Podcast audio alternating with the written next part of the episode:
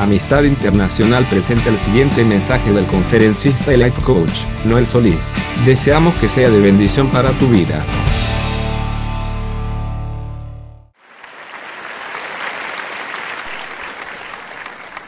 El tema de este día lo he titulado Prioridades y el corazón. Prioridades y el corazón. Sabemos que Dios creó todo, ¿sí? Y, todo lo hizo bueno. Hay muchas veces en la vida que nosotros nos encontramos con que, con que no, no vemos cumplidas muchas cosas, muchas promesas. El soltero no encuentra a su esposa, el casado descubre que no es tan lindo el casamiento, eh, o los matrimonios no tienen, no encuentran su propósito o, cumplir, o no pueden cumplir sus sueños. Nos encontramos con muchas frustraciones en la vida y a veces no sabemos que podríamos evitarlas y que muchas veces esas frustraciones son el resultado de, de desórdenes espirituales. Voy a repetirlo. Muchas frustraciones en nuestra vida son resultado de desórdenes espirituales. En otras palabras, de prioridades equivocadas o malas decisiones tenemos que entender ciertos principios que yo entendí en mi vida a lo largo de, mi caminar. No es que soy un anciano, pero ya 25 años pastoreando son algo. Y, he aprendido ciertas cosas. Me he dado cuenta de que hay, cosas que a Dios le importan mucho, más que otras. ¿sí? A veces, por ejemplo, nosotros pensamos que que leer la Biblia es demasiado importante.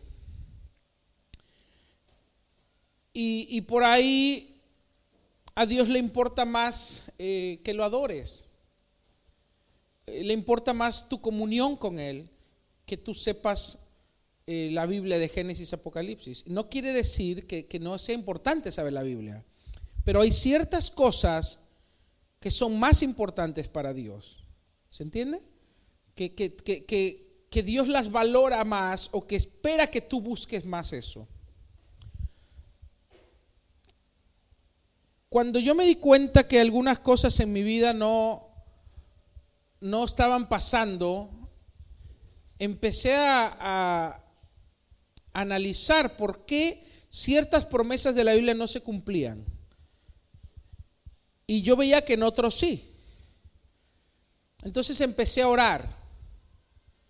Y me di cuenta de que hay un versículo que es clave. Vamos a leerlo. Todos lo sabemos, pero no todos lo hemos entendido. Mateo 6:33. No todos hemos entendido eh, la relevancia que tiene. Dice así, en Mateo 6:33. Mas buscad primeramente el reino de Dios y su justicia. ¿Cuántos lo conocen? Es muy famoso. Y todas estas cosas serán añadidas. Amén. Sabemos que habla de las añadiduras, de todo lo que uno necesita, ¿sí? Eh, para vivir, esposa, hijo. Ese movimiento de cámara fue Alan. Eh, todas estas cosas serán añadidas, dice. Mira lo, que voy a, voy a leer la versión eh, nueva traducción viviente. No, pero sí, nueva traducción viviente. Dice, busquen el reino de Dios por encima de todo lo demás y lleven una vida justa y Él les dará todo lo que necesiten. Busquen el reino de Dios por encima de todo lo demás. Esta es la palabra clave.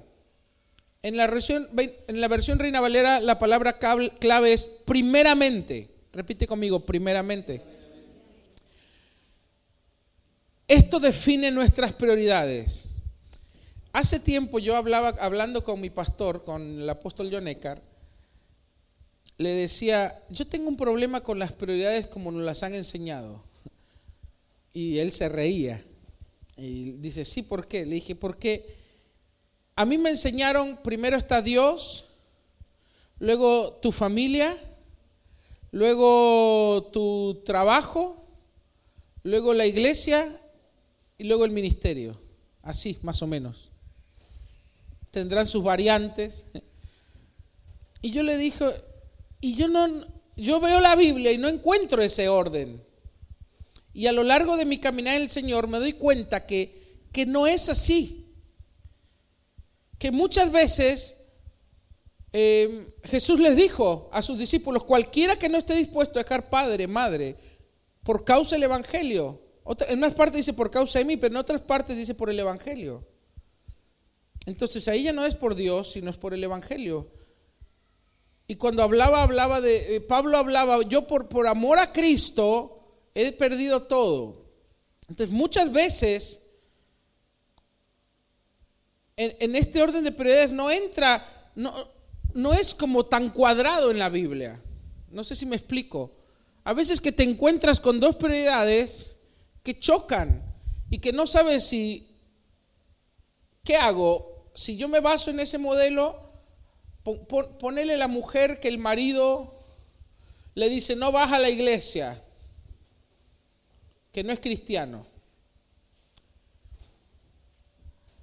Hay algunos que dicen, y no, tiene que ir, porque tiene que obedecer a su marido, ¿no? La Biblia dice, sujetaos a vuestros esposos, amén. Tiene razón, pero también la Biblia dice, no dejen de congregarse. Entonces, hay un versículo que me dice una cosa y hay otro versículo que me dice otra cosa. Hay un versículo que dice, sujetaos a vuestras autoridades, amén. Pero hay otro versículo que dice en Hechos, cuando los apóstoles les prohíben predicar en nombre de Jesús, Pedro le responde, es menester obedecer a Dios antes que a los hombres.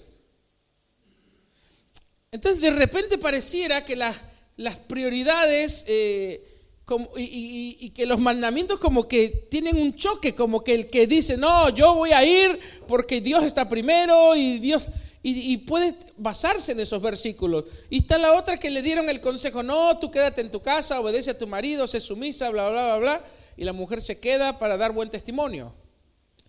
¿Quién está correcto? ¿Quién está correcto? ¿Y quién está equivocado? Si yo le doy una, una, una orden de prioridades cuadrado a la persona, diciéndole, primero Dios, después tu familia, después tu iglesia, la realidad es que muchos cristianos, por ser cristianos, pero no por ser cristianos, por ir a la iglesia, los expulsaban de sus familias. Y Jesús dijo, habrá muchos que perderán padre, madre, hijos, hermanos, en la familia.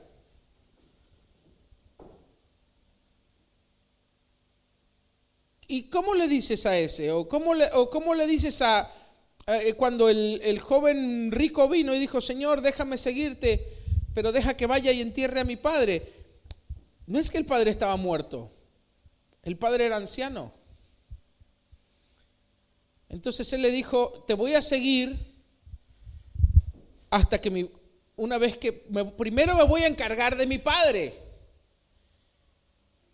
lo voy a cuidar y ya hasta que, se, hasta que se muera ahí te voy a servir. Y Jesús le dijo, ¿qué? Deja que los muertos entierren a sus muertos. Tú ven y sígueme, pero no lo siguió.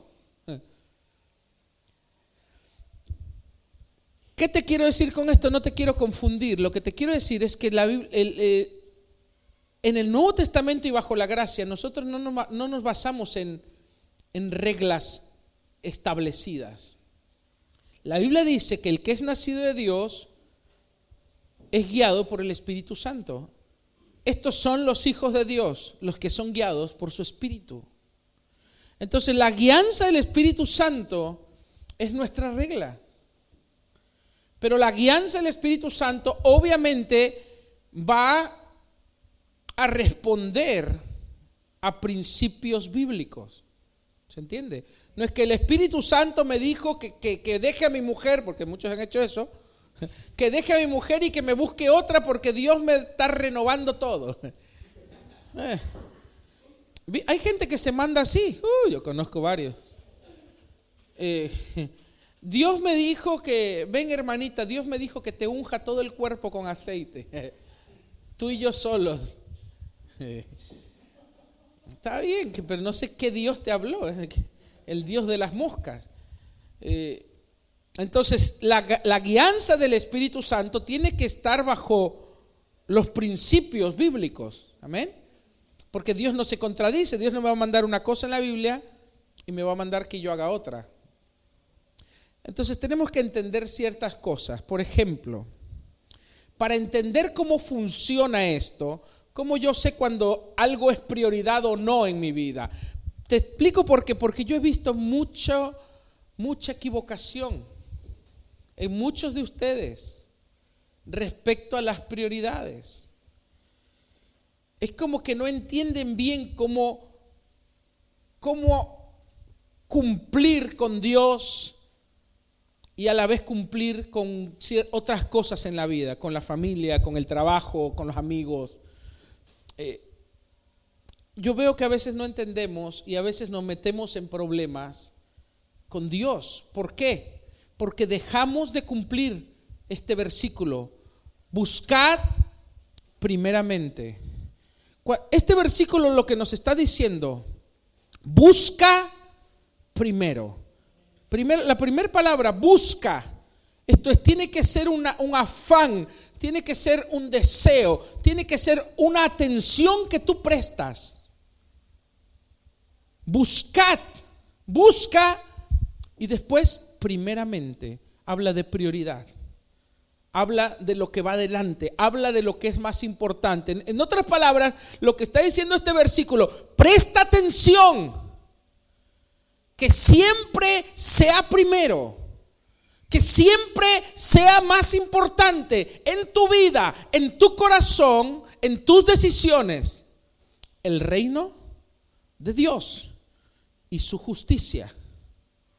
Y entonces viene la promesa. Y entonces tú te aseguras que todo lo demás por lo cual tú vives, comida, familia, eh, trabajo, prosperidad, eh, comodidad, alimento, vestido. Jesús, ¿el contexto cuál es? Jesús les dijo, no sean como los mundanos, que están afanados y preocupados. ¿Cómo voy a vestir? ¿Cómo voy a comer? Eh, quiero tener esto, quiero tener lo otro. Ese es el contexto. Le dicen, miren las aves, que no se afanan, no están en esa corriente vorágine de, de, ese deseo de tener y de obtener y esa lucha. Ellos confían, ellos dependen de Dios. Ahora, con esto obviamente no estamos hablando de no trabajar, de no, de no hacer. Se refiere a lo que busca uno, a lo que es más importante para ti y lo que te genera un afán, lo que te genera una, una, una búsqueda en tu corazón. Entonces Jesús les dice, busquen primero el reino y así se aseguran de que todo esto que ustedes realmente quieren venga a sus vidas. En otras palabras, tú tienes que priorizar una búsqueda, lo que le estaba diciendo Jesús. Miren, todos los del mundo se preocupan por vestido, comida, lo que se preocupa todo mundo. Trabajar para tener, para sostenerse, para pagar el alquiler, para vestir, para poder adquirir ciertas cosas, para tener ciertas comodidades lo que Jesús les estaba diciendo, tú no tienes que priorizar eso. No, no estaba diciendo no lo hagas. Les estaba diciendo que no sea tu prioridad.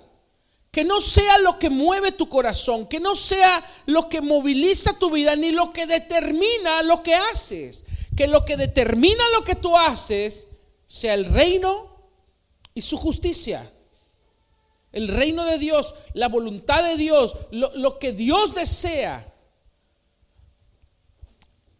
el problema es que para muchos esto es un conflicto a veces porque se requiere fe. Porque muchos piensan, si yo dejo de priorizar esto, lo que todos priorizan, yo no voy a recibir lo que estoy recibiendo. Entonces, no es un asunto de, de, hacer o no hacer, es un asunto de fe, de confianza.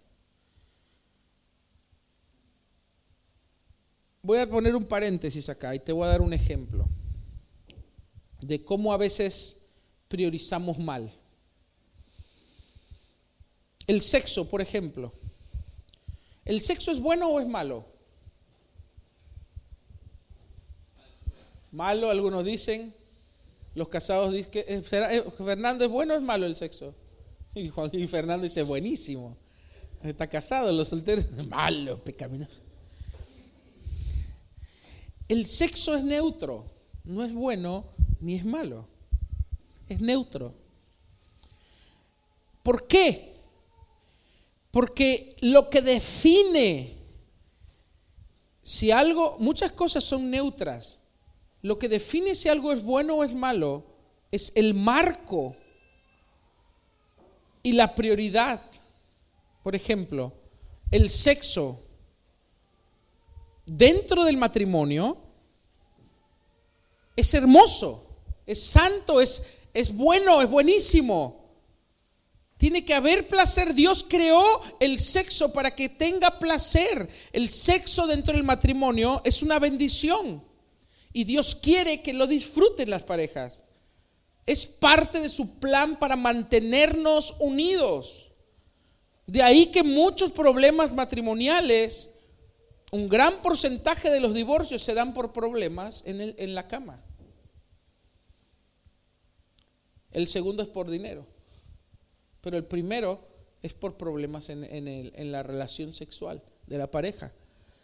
Dios creó el sexo con placer para, que, para mantener a la pareja unida, porque en el sexo no solamente se da el placer físico, sino se da un placer emocional y espiritual se, se, funden las almas. La Biblia dice, el que se une a una ramera, un espíritu es con ella. El que se une a una mujer se vuelve un espíritu. Se da una fusión, se da una intimidad espiritual, se, se funden los corazones, como, como dice la frase, literalmente eso sucede en el sexo.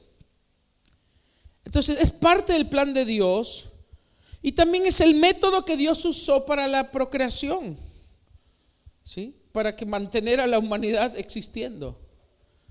De ahí que, acotamiento, de ahí que eh, toda la agenda de, la comunidad gays, lesbianas y transexuales y etcétera, eh, al, tratar de cambiar el plan de Dios para la familia, una familia constituida por un hombre y una mujer dentro del marco del matrimonio, están atentando contra la esencia misma del crecimiento de la humanidad. Si todos fuéramos obedientes a la agenda homosexual y dijéramos, bueno, eh, viva la vida, vamos a hacer lo que ellos dicen, yo creo que en, 20 años se acaba la humanidad.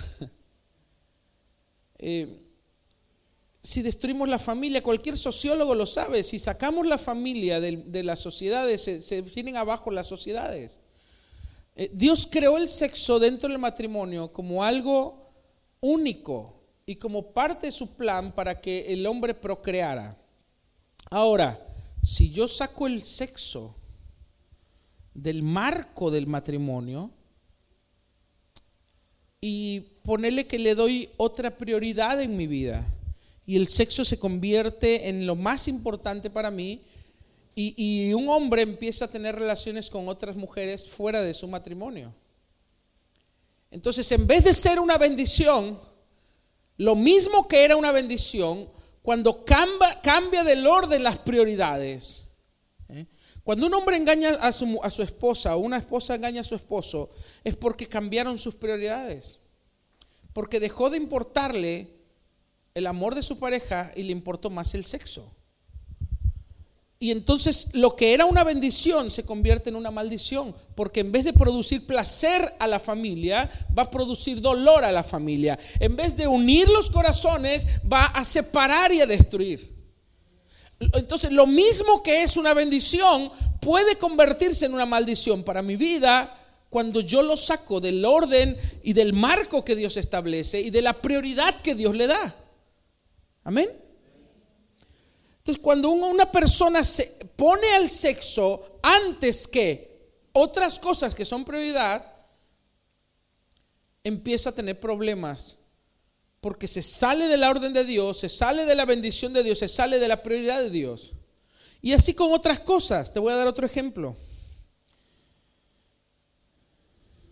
Hubo un hombre, es una historia real, hubo un hombre que se convirtió, empezó a ir a la iglesia, entendió, iba a una iglesia donde enseñaban que Dios te puede prosperar, que Dios quiere que tú seas bendición. Entonces entendió los principios bíblicos para prosperar, para crecer, para avanzar. Entonces dejó de ser un empleado y empezó y puso su negocio. Entendió que Dios lo quería levantar, que fuera testimonio. Eh, cuando él eh, era, empleado y ganaba muy poco, él entendió el principio de dar y recibir, entonces empezó a diezmar, empezó a ofrendar y empezó a orar por su negocio. ¿Y sabes qué? Esa persona empezó a prosperar. Y en poco tiempo Dios le dio una idea de negocios y renunció y puso su primer negocio y le empezó a ir bien. Al poco tiempo ese negocio empezó a prosperar más y puso otro negocio pero ¿qué pasó?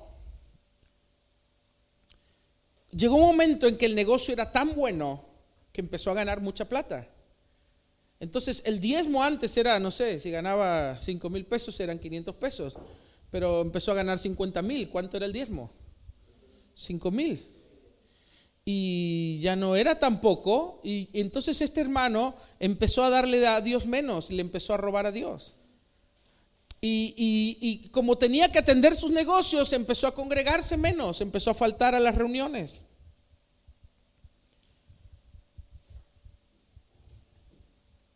Y al poco tiempo dejó de servir en su iglesia, estaba sirviendo, dejó de servir porque era un hombre muy ocupado. Imagínate, tenía varios negocios.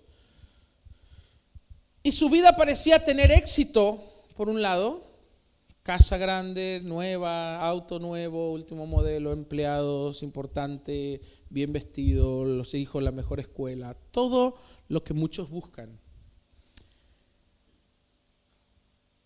Pero dejó de congregarse, dejó de servir a Dios, sus ocupaciones lo empezaron a alejar de su familia.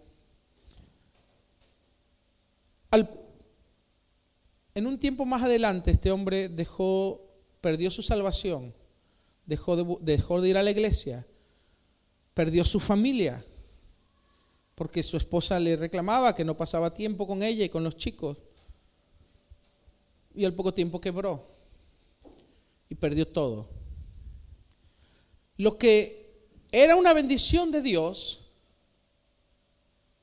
porque Dios le había dado un negocio, porque Dios lo había prosperado, lo que era una bendición de Dios se convirtió en una maldición para su vida cuando sacó las prioridades, lo que lo había llevado a la bendición.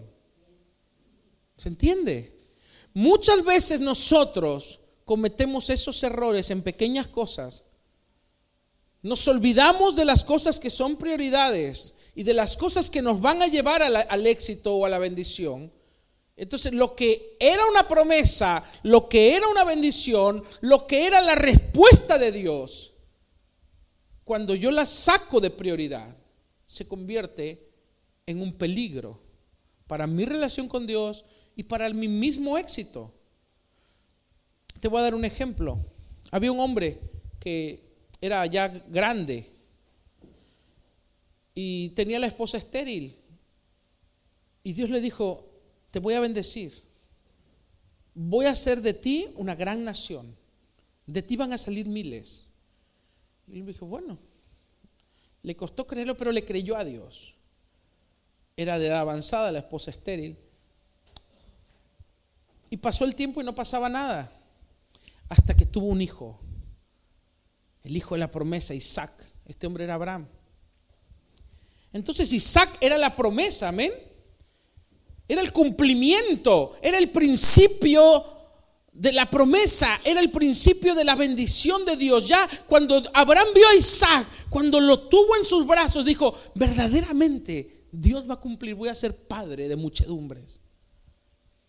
Y el corazón de Abraham se empezó a inclinar mucho hacia Isaac y empezó a amar a Isaac y era, era su, su, su adoración Isaac. Al punto que empezó a ser su prioridad. ¿Cómo llegaría Abraham a ser el padre de la fe? ¿Cómo llegó Abraham a ser ese hombre que Dios escogió? Abraham era un hombre justo, Abraham era un hombre que buscaba a Dios. No era cualquier cosa, Abraham era un hombre de fe.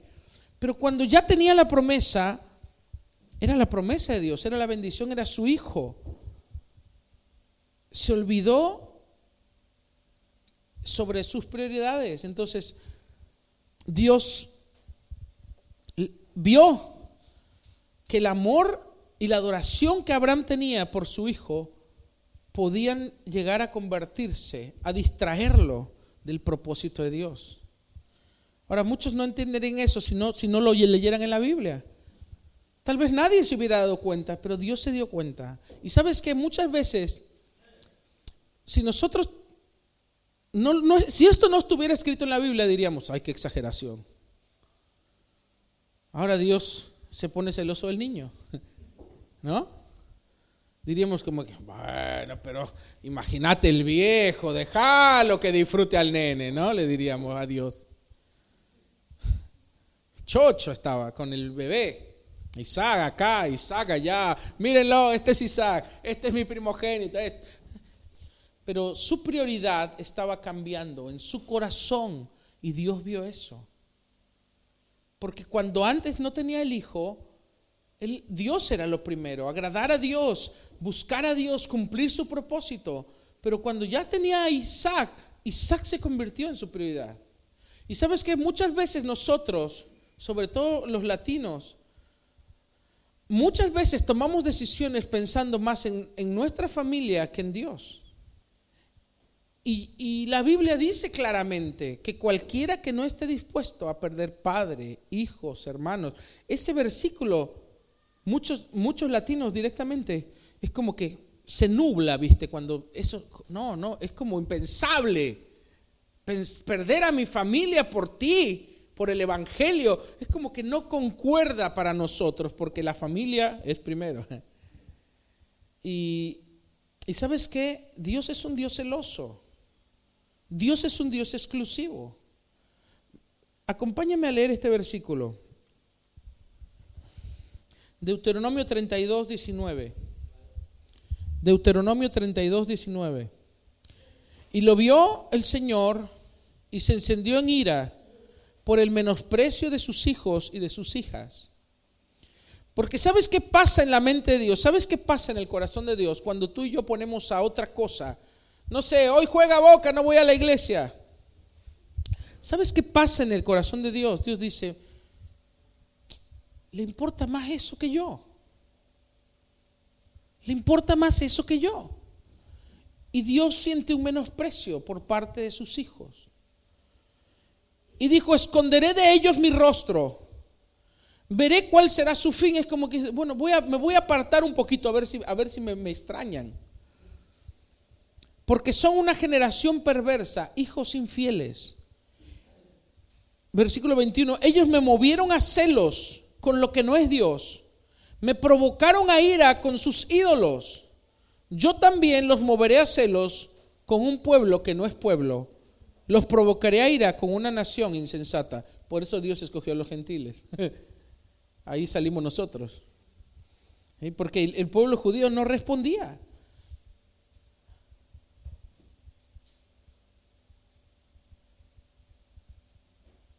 En el versículo 16, 32, 16 dice, me despertaron a celos con dioses ajenos, perdón, lo despertaron a celos y lo provocaron a ira, a ira con abominaciones. Deuteronomio 32, 17. Sacrificaron a los demonios y no a Dios.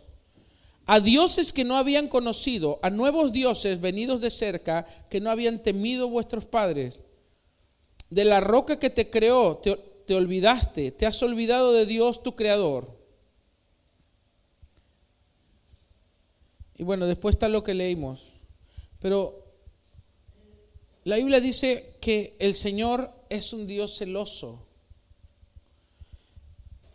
Yo, por ejemplo, me sorprende ver a cristianos que toleran a los ídolos. No entienden. Dios no cambió. Dios se enojó porque los, los israelitas eh, eh, tuvieron ídolos. Tenían otros, otras deidades. Y dice, no le sacrificaron a los ídolos, los sacrificaron a los demonios.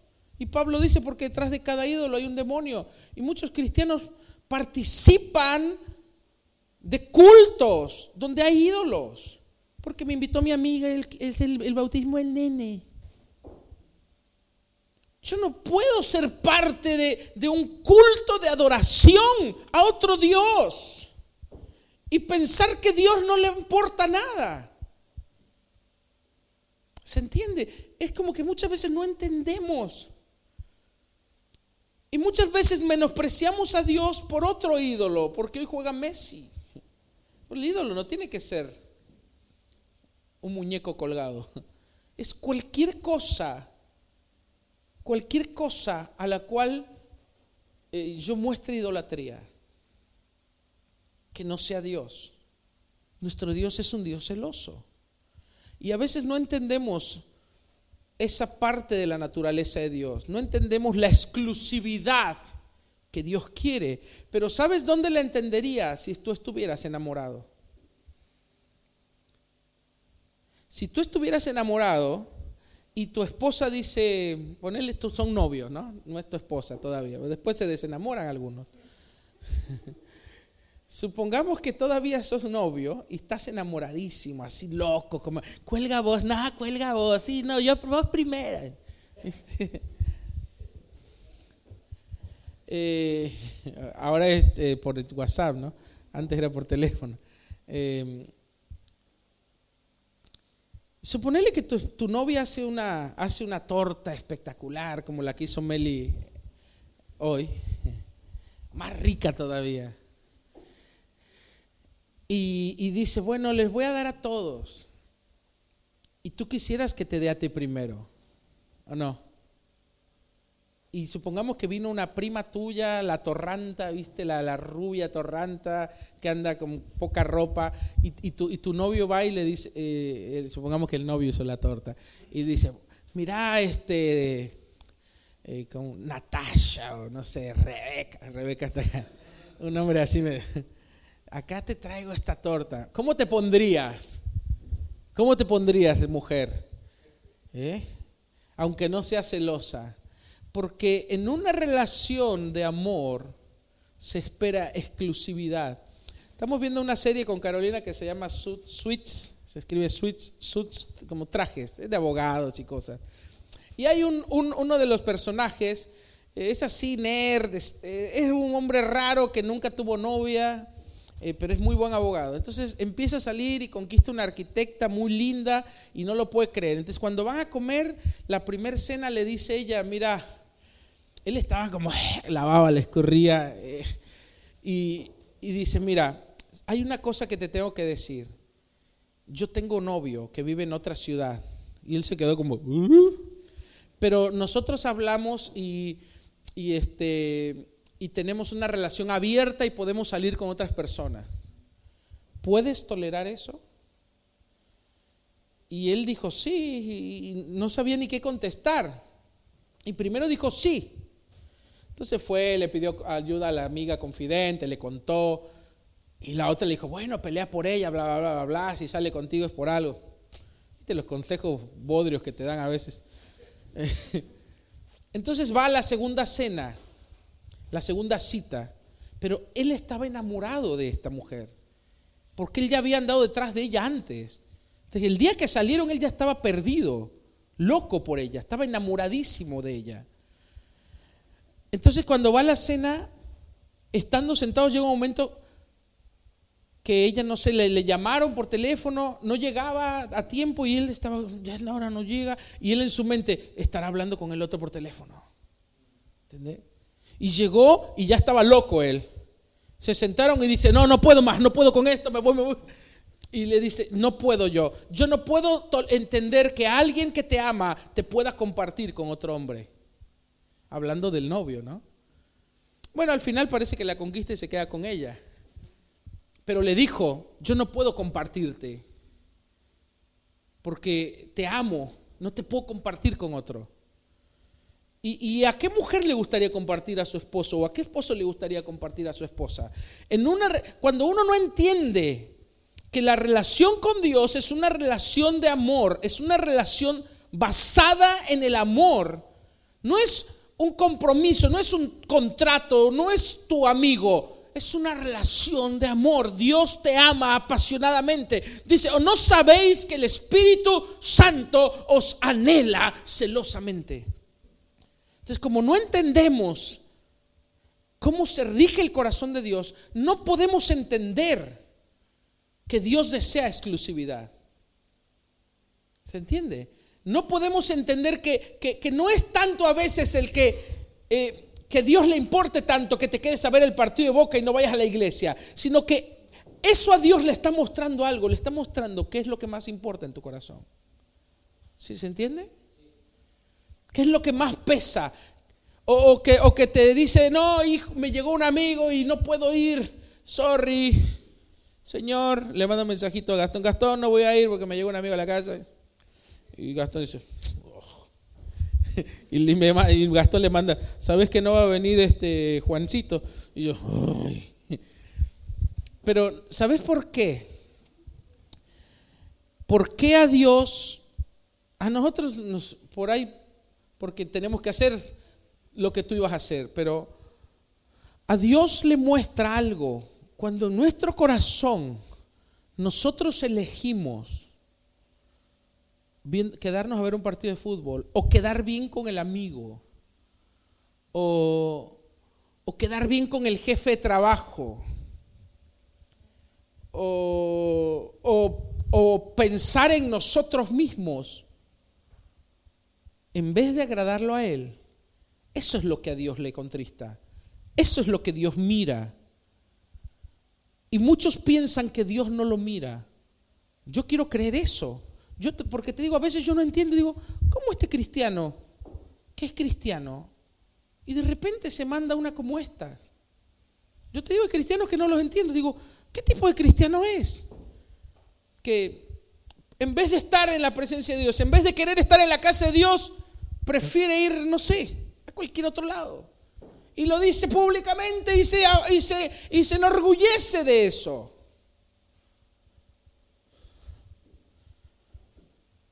¿Qué pensarías de mí si yo soy un líder de adoración o de alabanza y, de repente y yo y va a ser el domingo y yo el domingo digo no puedo ir a la iglesia no puedo ir a dirigir porque me llamó un amigo que viene Ricky Martin y está buscando un vocalista y, tengo que estar con el vocalista porque es una oportunidad y, y no voy a poder dirigir la alabanza a Dios y vos le podés buscar mil formas, no, porque yo le quiero predicar a Ricky Martin y, yo sé que Dios lo va a salvar. Puedes decir mil cosas, pero Dios ve una cosa, tú estás escogiendo algo por algo. Tú estás eligiendo algo por otra cosa. Para ti es más importante esto que esto otro. ¿Se entiende? Eso es lo que Dios mira. Y a veces nosotros queremos justificar nuestras decisiones con mil cosas, porque podemos agarrar versículos, como la mujer que dice que dice que no, que hay que poner a Dios primero, y la otra que dice que hay que obedecer al esposo, y la podemos buscar mil formas, pero la realidad es que en nuestro corazón hay, hay una decisión que estamos tomando. Y que muchas veces estamos menospreciando a Dios estamos menospreciando su reino, estamos menospreciando su llamado, estamos menospreciando su casa, estamos menospreciando su presencia por gansadas, por quedar bien con el mundo, por quedar bien con los hombres, por no quedar mal con, con con el jefe de trabajo que ni le importa tu vida. O, o por, no sé, por, por cosas que, que cuando uno esté delante de la presencia de Dios, cuando uno esté en el cielo rindiendo cuentas, y dice la Biblia que todo será descubierto y los libros serán abiertos y que aún de cada palabra vana que salió de nuestra boca tendremos que dar cuentas. ¿Qué le vamos a decir a Dios? Es que no me quería perder el partido. O es que no quería quedar mal con mi suegra, porque la vieja loca después se pone... ¿eh? No sé. Podemos decir cualquier pretexto, pero no vamos a tener justificación porque delante de Dios estaremos desnudos, nuestro corazón va a estar desnudo y vamos a tener que admitir, me importó más que tú. Y va a ser un momento muy feo, va a ser un momento que no vas a querer vivir. Entonces tenemos que aprender que Dios es una persona, no es un muñeco colgado en un madero, es una persona que te ama, que anhela estar contigo que le importa lo que piensas, que le importa lo que sientes, que le importa tu corazón, porque lo que más Dios busca es tu corazón. Dios no busca tu dinero, tu diezmo, tu ofrenda. Dios no busca tu servicio.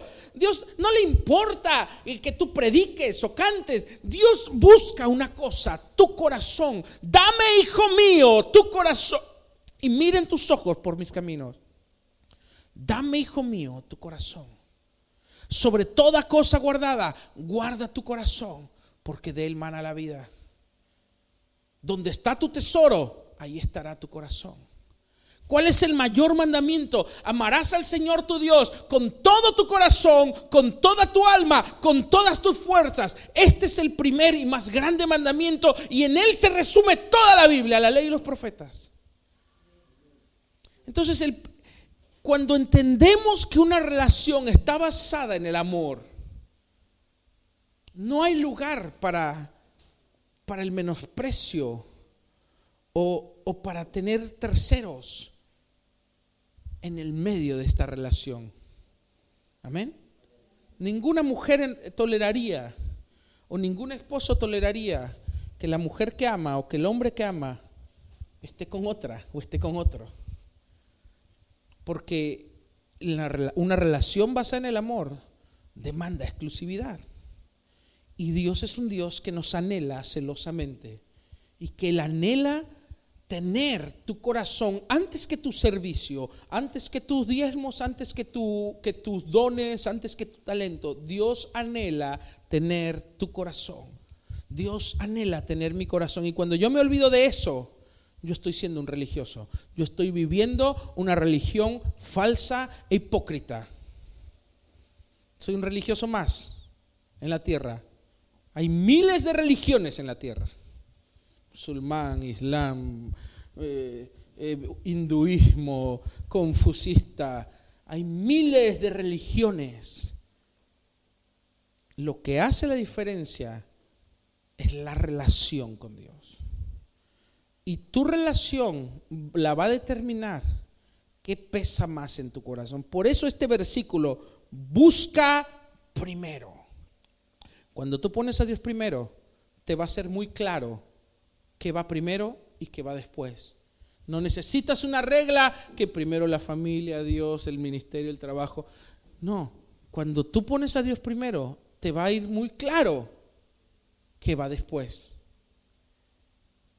Cuando tú te dejas guiar por el Espíritu Santo, yo le digo, hay gente que me, pastor, hago esto, no hago esto. Le digo, ¿qué te dijo Dios? O deme un consejo, pastor, tengo que hacer esto. ¿Qué te dijo Dios? ¿Le preguntaste al Señor? Cuando vas a dejar de hacer algo para Dios, tú tienes que pensar, ¿vale la pena?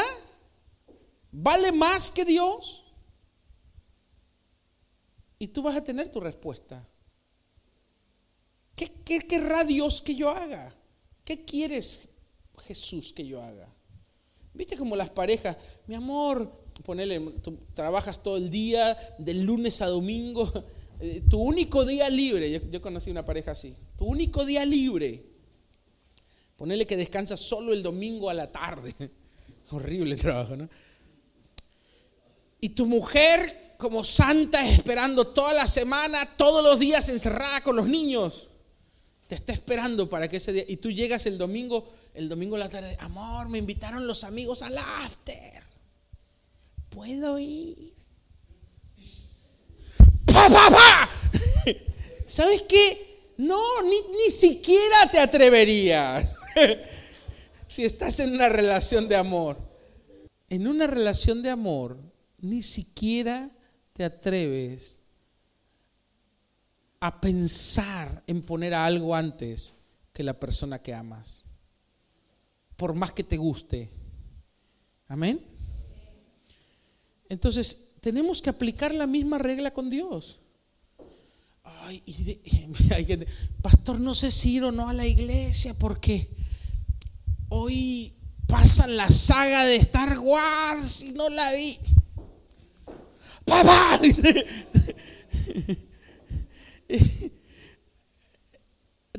tenemos que mirar nuestro corazón. Me voy a ir a salvar niños al África. Salva tu alma primero. Tenemos que mirar lo que pesa más en nuestro corazón. Amén. Hay cosas que son buenas, que no son, son neutras, ni buenas ni malas. Pero aún algo que parezca muy bueno se puede convertir en algo malo cuando está antes que Dios en tu corazón. Ponte de pie, vamos a orar. Yo creo que esto te va a ayudar a ti a, tomar las mejores decisiones. Decisiones con sabiduría. Hay mucha gente que dice, yo no sé por qué no me llega la novia. Y viejo, estás buscando novia antes que buscar a Dios. ¿O por qué no me llega ese, ese auto, ese trabajo, ese, o, este ministerio, o cómo andan nuestras prioridades. ¿Cómo andan nuestras prioridades? ¿Hemos puesto a Dios primero? ¿Hemos buscado a Dios primero? Si algo se ha estancado en tu vida, si algo no estás viendo el cumplimiento, si algo no estás recibiendo la promesa, no tienes que buscar la promesa. Ese es otro error. Muchos andan detrás, corriendo detrás de las bendiciones, buscando la novia. Andan detrás de la bendición, detrás de la promesa, detrás de la añadidura. No, tú tienes que ir corriendo detrás de Dios. Tienes que buscar a Dios primero y la añadidura vendrá sola. Amén. Dice, las bendiciones te alcanzarán, te van a, taclear, viste como el fútbol americano, corriendo y Así van a ser las bendiciones. Pero el que no busca a Dios, el que no entiende este principio, anda detrás de la mina, detrás del trabajo, detrás de la plata, detrás de, anda detrás de todo, menos de Dios. Corre detrás de Dios y las bendiciones van a correr detrás de ti. Amén. Padre, te damos muchas gracias Gracias por tu palabra. Gracias por tus principios. Señor, que nosotros no vivamos en base a leyes y a reglas, porque no estamos más bajo la ley. Que vivamos en base a principios. Los principios que dicta tu palabra en nuestro corazón.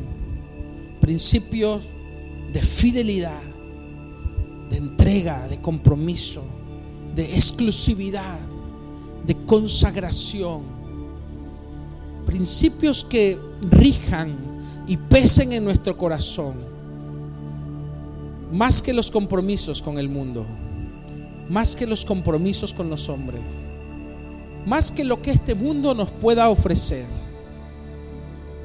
Te preferimos a ti, Señor. Prefiero a Cristo. Como dice ese himno, prefiero a Cristo que aplausos aquí prefiero a Cristo. Qué bendiciones mil. Te preferimos a ti antes que a todo, porque estamos enamorados de ti, porque queremos corresponder tu amor, porque te amamos apasionadamente, porque también nuestro corazón te anhela celosamente. Señor, hoy te queremos decir, eres correspondido. Te amamos igual. y te queremos amar igual que lo que tú nos amas. Nadie estará antes que tú, ni aún las bendiciones que nos das, ni aún nuestra familia, ni aún mis hijos que son una bendición, ni aún mi esposa, ni aún mi iglesia, ni mi ministerio, ni mi futuro. Estará antes que tú. Tú eres lo primero, tú eres lo último, tú eres el principio y el fin. Tú lo llenas todo en mi vida. Mi porción en la tierra eres tú. Fuera de ti nada deseo. Ayúdanos a consagrar nuestras vidas. Ayúdanos a amarte profundamente. Tan profundamente que no haya nada ni nadie más entre tú y yo. Así con tus ojos cerrados, pon tu mano en tu corazón y dile, Señor, te quiero amar más. Te quiero amar más profundamente. Perdóname que te lo pida, pero ayúdame a poner todo de lado y que tú seas lo único. Ayúdame en el momento que tengo que tomar una decisión, que no me cueste tomarla, que tú tengas más peso en mi corazón. Gracias por amarme tanto. Gracias por dar tu vida por mí. Gracias por anhelarme celosamente. Gracias Espíritu Santo. Amén.